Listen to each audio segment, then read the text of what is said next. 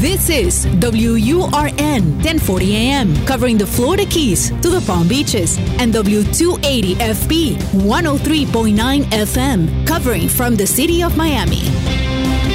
Un idioma, todos los acentos, una sola señal, una emisora de actualidad Media Group. Te escucho es presentado por Benésere, un centro de salud especializado en acupuntura y medicina oriental. La enfermedad no puede vivir en un cuerpo sano. Por eso, la doctora Regina Ollarse se ocupa de guiar personalmente a sus pacientes. Benésere está en Miami. Reserve su cita para esta semana al 305-599-0770. 305-599-0770. Te escucho con Julio Bebione. Cuéntanos qué te pasa. De todo lo que pasó, las heridas. Hola a todos, bienvenidos. Otra vez aquí estamos, como cada siete días en Te Escucho. Una oportunidad para detenernos por 30 minutos, escucharnos, escuchar historias, ver qué hay detrás de esas historias, crear nuevas formas de entender lo que nos pasa y mientras tanto aprender juntos. Aquí comenzamos, aquí estamos, aquí estoy. Te escucho. Un programa para aprender, para saber enfrentar cada situación y seguir adelante. ¿Cómo podemos afrontar la xenofobia contra los migrantes venezolanos en los países del sur sin que eso uh, afecte nuestra salud mental? Bueno, a ver, gracias por la llamada y gracias por la pregunta. Y ahí abres un tema que es mucho más amplio que, que lo que cabe en esa palabra que es xenofobia. Eh, a ver, generalmente los seres humanos nos encontramos con eh, personas que nos atacan. Esto generalmente sucede. Desde alguien que quiere robarnos en la calle a alguien que opina diferente. Nos sentimos atacados. La xenofobia calificaría dentro de ese universo donde lo que el otro opina de mí es valioso por lo que yo me siento ofendido, disminuido o caigo en la trampa del juicio del otro. Saben que en mi caso y, especialmente desde mi forma de ver, y esa es la intención que tenemos con este programa y la intención que tengo con mis libros y con mis conferencias, es ver qué es lo que nosotros podemos resolver con respecto a eso. Porque si nos preguntáramos qué hacer con los xenófobos, bueno, habría desde mayor educación hasta cárcel. Son todas posibilidades humanas. Pero ¿por qué alguien que me maltrata por mi color de piel, por mi forma de pensar, por mi forma de vivir, por mis elecciones, podría ser tan poderoso en mi vida? Bueno, la respuesta es porque a veces me olvido lo poderoso que soy yo. La opinión ajena crece cuando la mía está disminuida. Por lo tanto, creo que aquí la tarea que hacer frente a los xenófobos o a cualquier persona que nos presente algún tipo de contrariedad a nuestra forma de vivir, deberíamos revisar si nosotros estamos de verdad eh, claros y, y confiados en quiénes somos, para qué servimos y en quiénes no somos. Mientras mayor claridad tengo conociéndome quién soy, es más fácil lidiar con estas voces adversas que tengo a mi alrededor. Esto no significa que permitamos que la gente que es xenófoba, por ejemplo, pueda decirnos dos veces algo que es eh, desagradable. Pero la primera vez yo puedo decirle a esta persona, no voy a seguir hablando contigo, sin agredir, sin escapar, simplemente desde un lugar sereno y poniendo las cosas en claro. Pero para eso necesito yo estar claro yo mismo. Generalmente un xenófobo lo que hace es abrirnos a una cantidad de heridas o complejos que a veces no nos dimos cuenta que teníamos porque estamos compartiendo con personas similares. Ese es el verdadero desafío que tenemos a veces cuando hacemos grandes cambios en nuestra vida, como por ejemplo un cambio de país que implica un cambio de cultura, y es abrirnos a lo diferente. Eh, no buscando culpables en aquellas personas que hacen algo que nosotros consideramos que hasta puede no ser respetuoso, sino ver hasta qué punto nosotros estamos permitiendo eso y cómo reaccionamos con respecto a eso. Y eso va a hacer una diferencia. Insisto, aquí el tema fundamental es saber cuánto valgo para luego hacer valer eso frente a la otra persona. De hecho, yo no creo, por ejemplo, que un xenófobo pueda opinar mal de alguien, de alguien que él ve que es poderoso.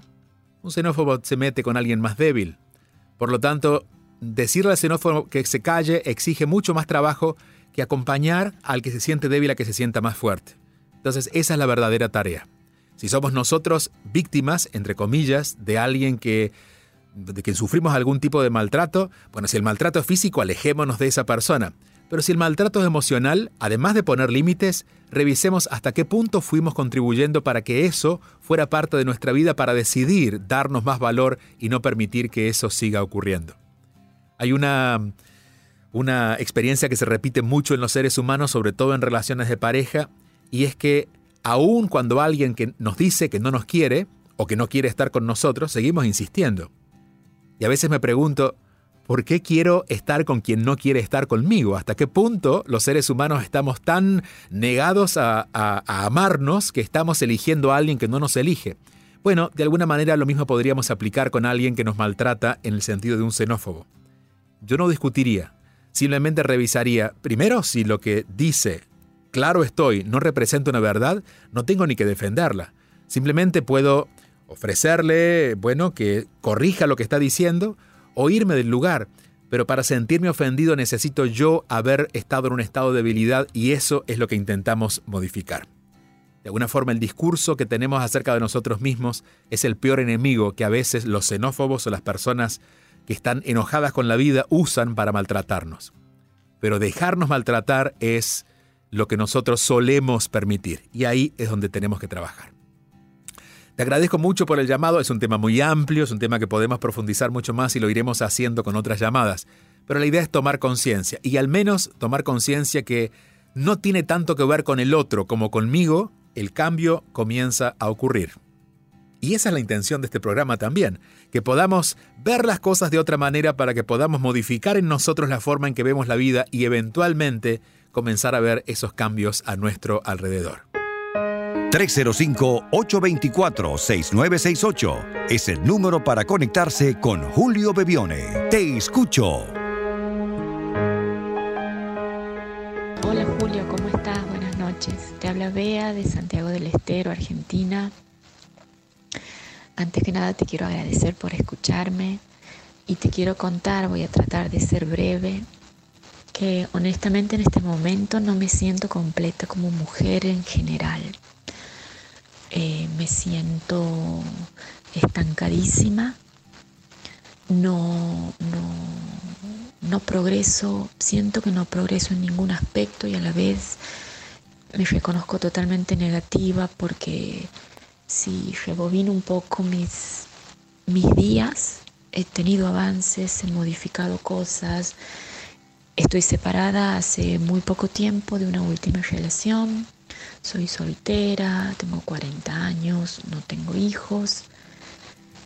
Em, tengo un trabajo que no tiene nada que ver con lo que he estudiado y a la vez lo que he estudiado no me convence, nunca me ha terminado de satisfacer, por eso no lo he aplicado, lo he aplicado muy poco tiempo.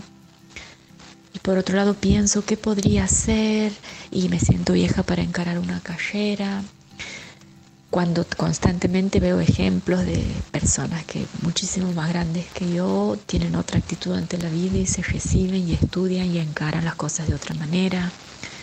Creo que en este momento tengo acceso a un montón de información y eh, que es buenísimo. Y por otro lado, como me siento apabullada con todo lo que tengo a mano y nada aplico 100%. Te sigo mucho. Eh, me gusta este, leer eh, y, enriquecerme con toda esta cuestión de espiritualidad práctica, pero siempre lo hago a medias, estoy como renga en todo y eso me genera una insatisfacción importante. Por momentos me siento muy depresiva, me siento muy sola, vivo sola y me pasa, por ejemplo, de, los domingos, los domingos a la tarde son una tristeza infinita, porque vuelvo de la casa de mis padres, donde tenemos un encuentro familiar y mis hermanos van con sus hijos y soy la única soltera sin hijos. ¿Has visto cuando es como es una cosa de que sola me alimento de lo que no tengo y no, no veo la parte linda de la vida? No sé cómo encarar, tengo ganas de progresar, tengo ganas de hacer otra cosa, tengo ganas de encarar, de estudiar otra cosa. Y por otro lado digo, ¿para qué voy a estudiar? Me voy a recibir a los 45 años, ¿dónde, ¿cómo me reinserto? ¿Cómo hago? Entonces ahí nomás ya sola me, me boicoteo y, y me vuelvo a tirar al pozo en el que siento que estoy. Me gustaría ser madre o haber sido madre y no lo he concretado. Me gustaría tener una relación estable y no la tengo, nunca la he logrado. Me gustaría sentirme realizada, plena y tampoco lo logro. Una cosa de insatisfacción general. Bueno, espero escucharte, espero que no haya sido tan largo el audio. Te mando un abrazo bien apretado y estamos en contacto. Cariños. Gracias querida Bea, cariños para ti. Eh, a ver, es una larga historia, pero con un solo elemento, o al menos uno de los elementos que más se repite, es el no estoy viviendo mi vida. Eh, claro, uno se siente incompleto cuando no está completo eh, obviamente, pero cuando no está completo haciendo lo que tiene que hacer, sintiéndose parte protagonista de su vida. Por ejemplo, eh, yo puedo estar ayudando a mucha gente, puedo estar eh, acompañando en muchos, eh, muchas, muchos proyectos que hacen bien, le hacen bien a muchos, pero quizás no todos son los que quiero estar, o por ocuparme tanto de los otros no me ocupo tanto de mí. Y digo, ¿Cómo puede ser que me sienta incompleta si estoy al servicio del mundo? Bueno, aquí hemos venido en este planeta en un cuerpo para atendernos. Si hubiéramos venido a disposición del mundo solamente, seríamos, no sé, seguiríamos algún tipo de entidad que podría, podría cubrir, por ejemplo, seríamos aire, que estaríamos al servicio de todos, seríamos un árbol en el cual cualquier persona puede venir a apoyarse. Pero hemos venido con autonomía física y de conciencia para primero hacernos cargo de nosotros. En esta descripción que vas haciendo de tu vida, eh, iba como haciendo una lista y decía, bueno, esto es porque no se parece a ella, esto es porque no se parece a ella, esto es porque ella no lo eligió, esto es porque ella no lo quiere.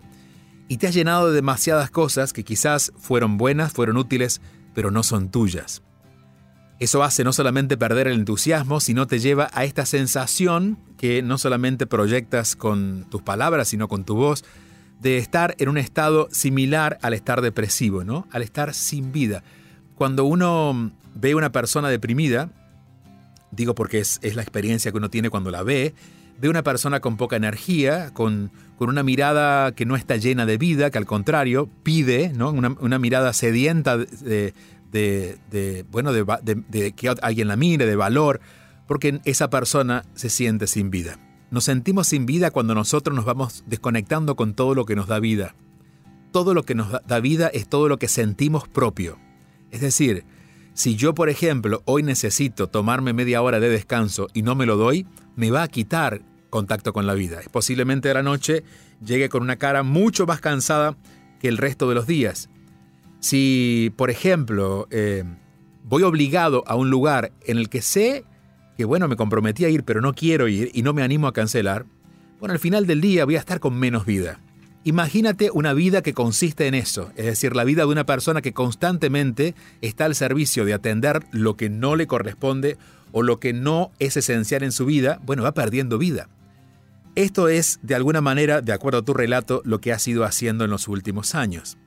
Por lo tanto, aquí, para sentirte más completa, para volver a tener entusiasmo, para generar una, una búsqueda real, porque también mencionas, bueno, he buscado en la espiritualidad, en la espiritualidad práctica, y es cierto, eh, es como estar enfermo e ir al médico y tomar la medicina. Ir al médico te hace saber lo que está pasando, tomar la medicina hace que empieces a, revertir, por ejemplo, en este caso sería el síntoma, por eso tomamos medicina para ir cambiando el síntoma y no sentirnos tan mal, pero no hay una solución real, lo que hay es una forma de atender el asunto, pero no de corregirlo. La verdadera corrección nace cuando cambias lo que originó ese síntoma. Cambias una, un hábito, cambias la forma en que te alimentas. Bueno, a nivel espiritual o a nivel interno sucedería lo mismo. La decisión de hacer un camino espiritual sin atender lo inmediato, lo cotidiano, en realidad no va a alcanzar. Haciendo un camino espiritual o conectándote con ideas de espiritualidad te van a ayudar a tomar conciencia de lo que no es, de lo que no te gusta. Pero hay que tener el valor de tomar decisiones y empezar a partir de esas decisiones a comprometerse con lo que uno siente de corazón, comprometerse y a saber decir que no a lo que no corresponde o hasta aquí, no más en aquello que te hayas comprometido y que no tiene que ver contigo. En definitiva, la ausencia de nosotros mismos en nuestra propia vida es lo que más nos duele. Por eso, el sentirnos incompletos, el sentirnos con poco entusiasmo, el sentir que estamos de alguna manera dependiendo de otras personas o que nada puede arreglar nuestra vida, mucho tiene que ver con este propio abandono que nos vamos haciendo, que no es un día, que es la suma de muchos días, de muchas decisiones, por eso eso es lo que tenemos que revertir. Ser más conscientes qué decisión vamos tomando, si realmente tiene que ver con nosotros o no, en dónde decimos que sí, si eso que estamos incorporando a nuestra vida nos suma nos resta, e incluso en las relaciones. No hay nada más tóxico que, por ejemplo, permitir involucrarnos en una relación, ya sea comercial, de trabajo o, o emocional, con alguien que de entrada sentimos estamos recibiendo menos de lo que damos. Porque al final nos vamos a enojar y de hecho vamos a dar tanto que nos vamos a sentir vacíos. Y ese vacío nos lleva a sentirnos incompletos y a perder el entusiasmo y a sentirnos dependientes de esa persona. Por eso este camino que has hecho te ha ayudado a entender lo que no hay que hacer y lo que no eres. Ahora el camino es opuesto. A partir de todo lo que te diste cuenta, en cada decisión, revisa si eso tiene que ver contigo y anímate a tomar las riendas de eh, asumir aquello que sientes propio. Es el acto de amor más grande que podemos tener los seres humanos con nosotros mismos y te aseguro que una persona que se ama y se valora no permite involucrarse con cosas que no le corresponden y a su vez se vuelve una persona amable con el mundo, porque una persona feliz no molesta a nadie. Al contrario, lo que quiere es contagiar su felicidad. Y eso es lo que te espera, ese es el camino a seguir, así que deseando que no demores más y puedas emprenderlo. Te escucho con Julio Bebione. Todos los fines de semana, envía tu mensaje o video por WhatsApp al 305-824-6968 y cuéntanos qué te pasa. Te escucho está siendo presentado por la Escuela de Inteligencia Espiritual, una formación de nueve meses, la única en este tema, para hacer un camino de autoconocimiento personal y para quienes quieren acompañar a otros. Visita escuela de inteligencia espiritual.com para más información. Escuela de inteligencia espiritual.com. Te escucho con Julio Bebione. Solo aquí, en Actualidad Radio. Hola Julio, espero te encuentres muy bien. Eh, quiero agradecerte por este espacio tan bonito que nos regalas a todos para, para contactarte. Em, te quiero comentar acerca de mi relación con mi mamá. Mi mamá y yo eh, nos queremos mucho, eh, también nos parecemos muchísimo, tanto físicamente como en la forma de ser. Eh, somos, somos muy, muy, muy, muy parecidas. Em, pero de un tiempo para acá, la comunicación yo siento que ha venido fallando mucho. Para mí es muy difícil hablar algún tema emocional o, algo parecido con mi mamá porque termino sintiéndome culpable. Eh, las veces que he tenido como que poner algún tema sobre la mesa, ella... Mm, ella reacciona como poniéndose muy triste, mm, como diciendo cosas para como para despertar lástima, me parece. Mm, y pues yo termino sintiéndome mal, termino sintiéndome culpable, ella termina llorando, se altera, toca salir corriendo al médico, darle una aspirina porque se le subió, se le bajó la tensión, etcétera, etcétera. Entonces, eh, yo he optado como por, por comenzar a dejar pasar por alto algunas cosas, pero, pero la verdad siento que eso está siendo como una bomba de tiempo y, que me afecta ya emocionalmente, digamos, es, estoy como quien dice de toque. Cualquier cosita pequeña de una vez como que enciende una chispa.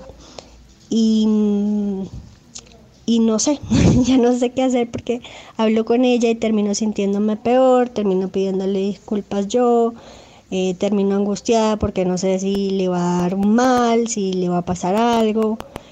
Entonces, de un tiempo para acá decidí que lo mejor era pues dejar pasar por alto las cosas, no decirle nada.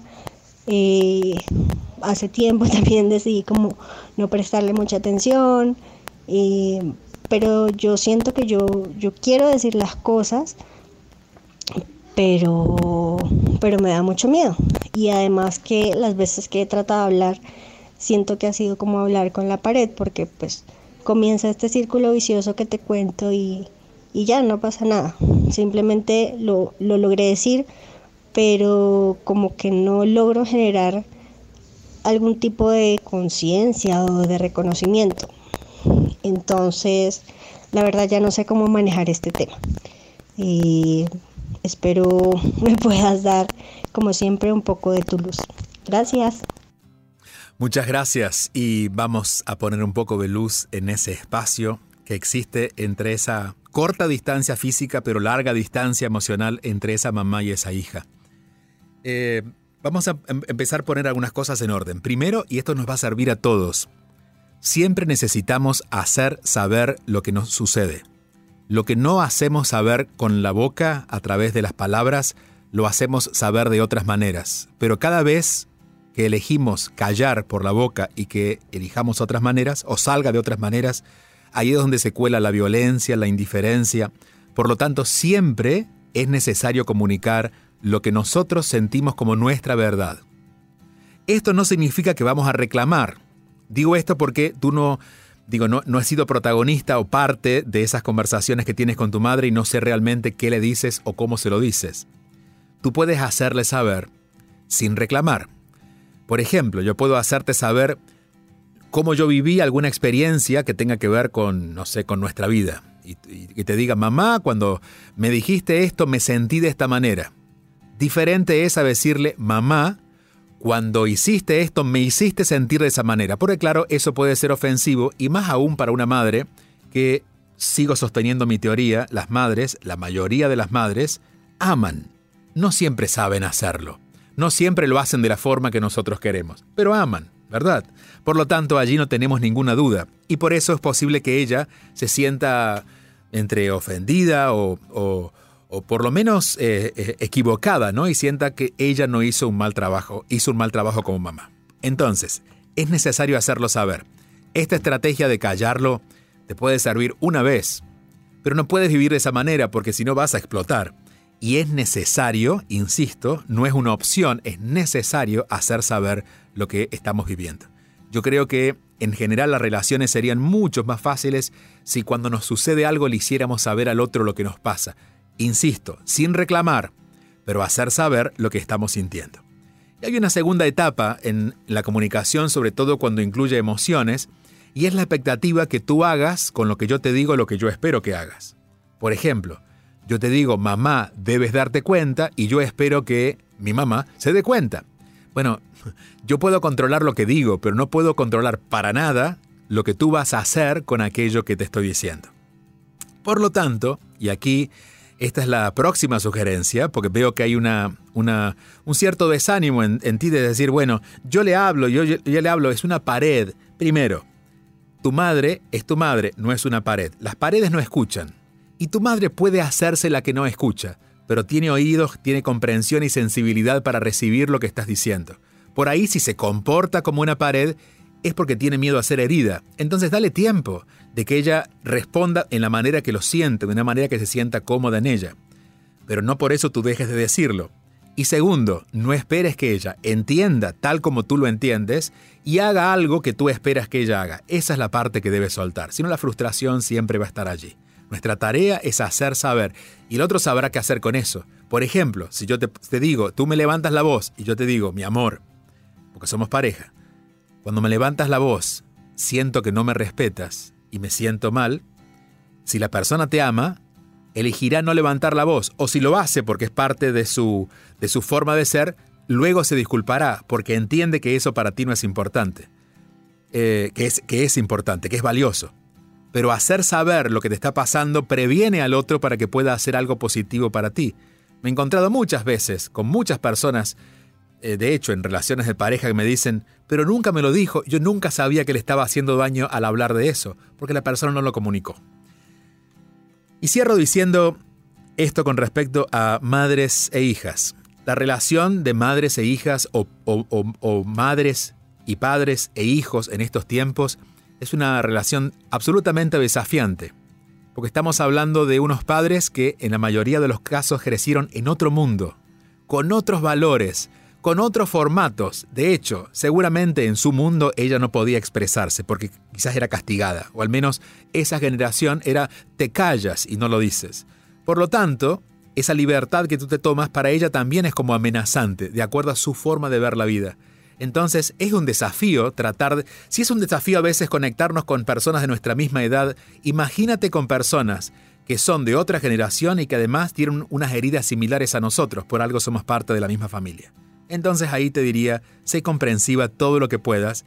Para ser comprensiva no esperes que ella reaccione como tú esperas a lo que le dices, no le reclames, pero no dejes de decirle todo lo que tú estás sintiendo o comentarle tu verdad.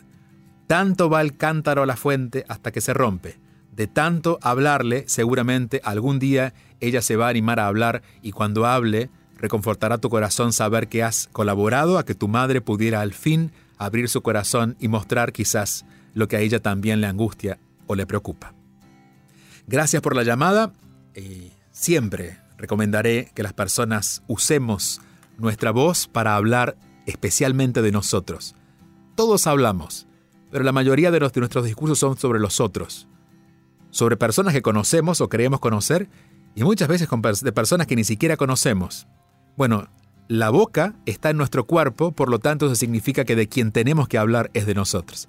El día que nos encontremos bocas andando por el mundo, solas, bueno, las podemos usar para hablar de porque no tienen cuerpo, pero cada, cada boca tiene un cuerpo y la razón por la que esa boca está en ese cuerpo es para respetar a esa verdad que vive dentro de ese cuerpito, para expresarla, para hacerla saber. Escríbenos tu mensaje y conéctate al 305-824-6968. Te escucho con Julio Bebione. 305-824-6968. Y todo lo que comienza tiene un final para volver a empezar. Para poder regresar la próxima semana estamos concluyendo hoy. Gracias por acompañarnos. Hasta entonces.